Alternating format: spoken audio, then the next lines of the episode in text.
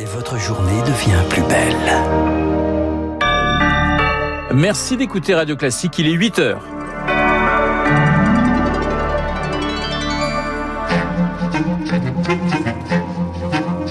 7h, 9h, la matinale de Radio Classique avec Renaud Blanc.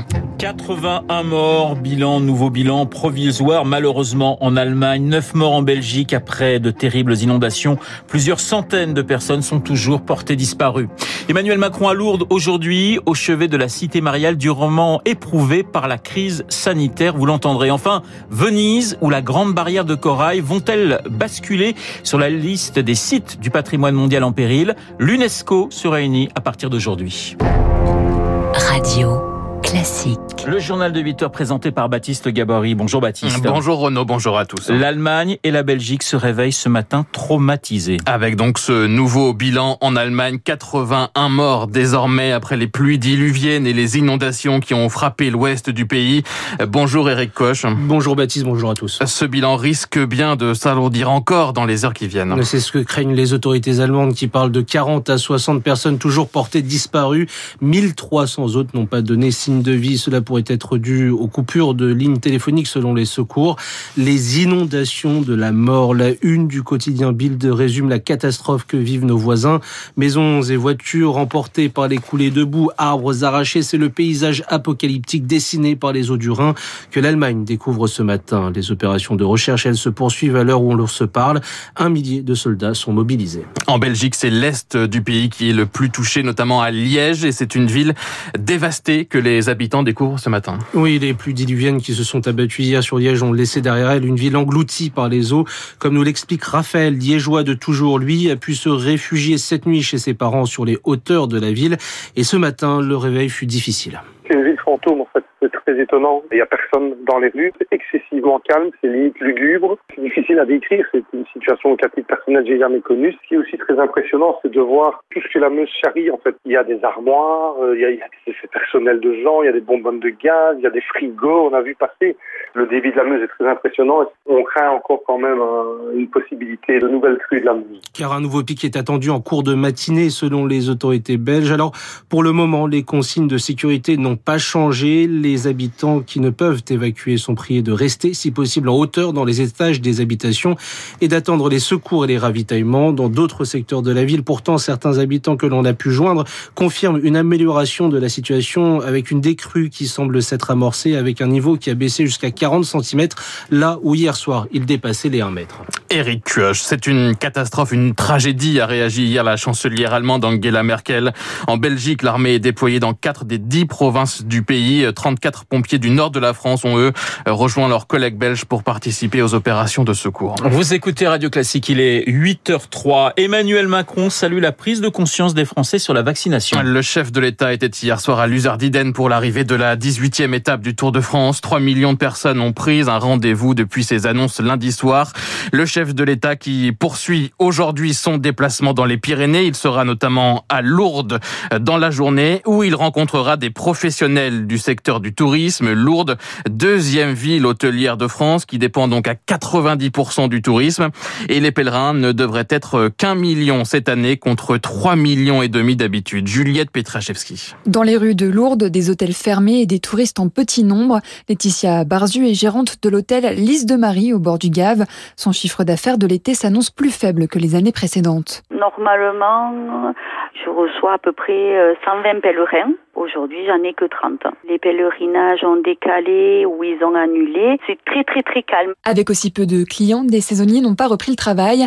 Un accompagnement jusqu'au début de la saison prochaine en avril 2022 est donc nécessaire, explique le président de l'Union des métiers et de l'industrie et de l'hôtellerie dans les Hautes-Pyrénées, Christian Gélis. Entre août et avril, nous n'aurons pas d'activité. Ça, c'est la particularité de Lourdes. C'est très saisonnier. Sans un accompagnement pérennisé au moins jusqu'en avril 2022, ben nous allons avoir deux files d'attente qui vont se former, l'une à Pôle emploi et l'autre au tribunal de commerce. Une nouvelle aide, c'est ce que demande aussi le maire Thierry Lavie, mais pas question, dit-il, de céder à la fatalité. Jamais Lourdes ne sera une destination oubliée parce que Lourdes est une marque mondiale, c'est une signature internationale et j'invite d'ailleurs les visiteurs à venir à Lourdes. Les conditions d'accueil sont là, les professionnels ont travaillé pour. Je reste éternellement positif et j'y crois. Selon le maire et les syndicats du tourisme, la ville devrait retrouver sa fréquentation habituelle d'ici 4 ans environ. Juliette Pietraszewski, 96% des personnes testées positives au Covid-19 début juillet en France et présentant des symptômes n'étaient pas vaccinées. Résultat d'une étude de la publiée hier soir, étude mise en avant par le ministre de la Santé, Olivier Véran, qui assure que ces données seront désormais publiées toutes les semaines. Les touristes de retour à la Tour Eiffel, la Dame de Fer rouvre ses portes au grand public aujourd'hui après près de neuf mois de fermeture du jamais vu depuis l'après-guerre. Les premiers touristes sont attendus à midi 45 avec une capacité d'accueil réduite à 50%, soit 13 000 visiteurs maximum euh, par jour. 91 000 candidats, dont 45 000 lycéens, sont toujours sans proposition pour la rentrée. La phase principale de Parcoursup s'achève ce soir à minuit. 568 euh, 000 bacheliers ont reçu au moins une proposition d'admission, soit près de 90% d'entre eux. C'est un peu mieux que l'an dernier. Radio Classique 8h06, Éric Dupont-Moretti convoqué par la Cour de justice de la République, C'est une première pour un garde des Sceaux en exercice. Éric Dupont-Moretti attendu à 9h ce matin où il sera interrogé donc par les juges de la Cour de justice de la République après les plaintes de trois syndicats de magistrats et de l'association Anticor qui dénoncent des conflits d'intérêts dans deux dossiers, notamment dans l'enquête administrative ordonnée par le garde des Sceaux contre euh, trois magistrats du parquet national financier qui avaient épluché ses relevés téléphoniques quand il était encore avocat.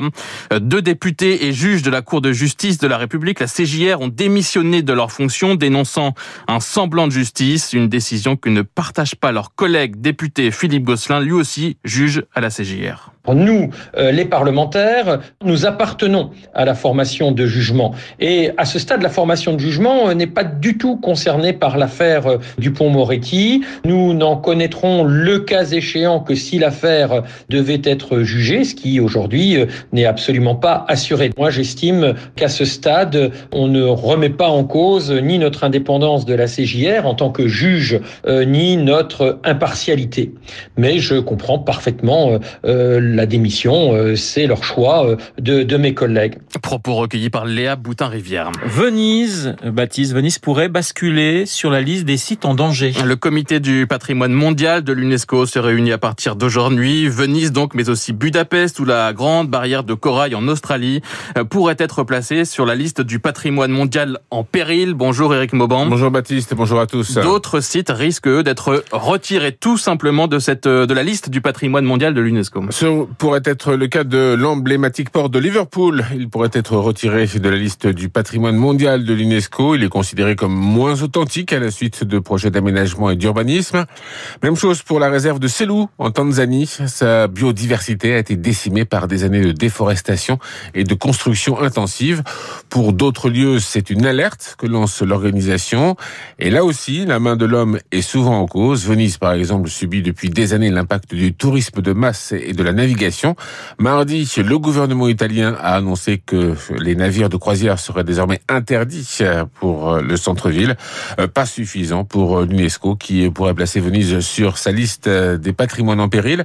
Le comité est inquiet également au sujet de la grande barrière de corail.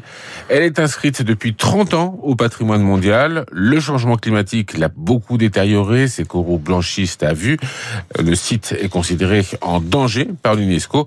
Une mauvaise nouvelle forcément pour l'Australie qui fait bondir sa ministre de l'Environnement, Susan Lee.